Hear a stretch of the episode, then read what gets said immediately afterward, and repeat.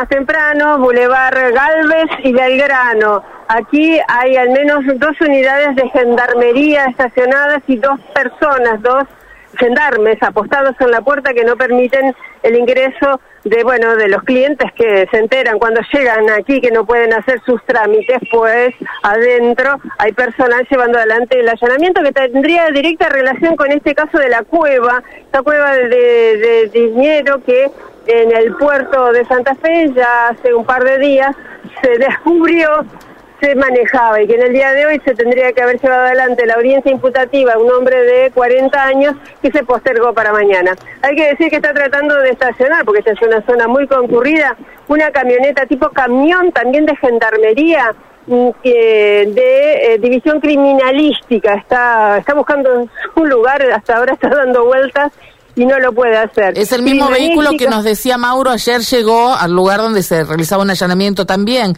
allí en la zona de calle Rivadavia. Móvil pericial se llama. 25 de mayo, perdón, sí.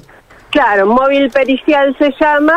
Eh, criminalística y estudios forenses. Así que bueno, cuando pueda estacionar, seguramente va a poder ingresar al edificio para llevar adelante, bueno, las pericias que sean necesarias. Recordemos, eh, además de los millones de pesos, los miles de dólares, de euros y de reales, se encontraron en el piso 12 del edificio Marras, departamento C, eh, 39 tarjetas de débito, 39 tarjetas de débito, de 39 personas distintas, todas de Banco Santander. Así que bueno, vamos a ver qué es lo que mm, poca información seguramente nos van a brindar, porque bueno, Gendarmería no, suele tomar contacto con la prensa. Pero bueno, vamos a quedarnos aquí para seguir acompañando lo que es, ahora sí, ya están estacionando en la boca calle de Boulevard de Belgrano en este camión eh, grande, con todos los equipos necesarios para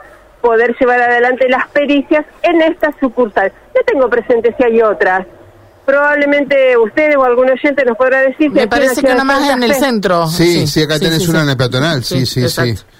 sí. Bueno, bueno, habrá que ver entonces si las pericias continúan también o allanamientos hay, hay en, la otra en la otra sucursal. Mientras tanto, aquí no hay operación, no dejan ingresar a los clientes, así que bueno, se dan la vuelta preguntándose porque tampoco les explica qué es lo que pasa. No, y no, Acá nos quedamos mirando, creo que no está más en la peatonal, creo que la sucursal en la peatonal no está más entonces. No, la de la peatonal no, yo tenía dudas si estaba en una paralela, pero bueno, mm, eh, me quedan las dudas si hay otra sucursal o no de ese Es el mismo banco que recuerden estuvo involucrado con la causa Bolsa Fe Valores. Bolsa Fe Valores. No tiene nada que ver una cosa con otra. No, pero, ¿viste? No, pero tiene una historia. Pero uno se acuerda, claro. Y una historia judicial que todavía no tiene un punto final.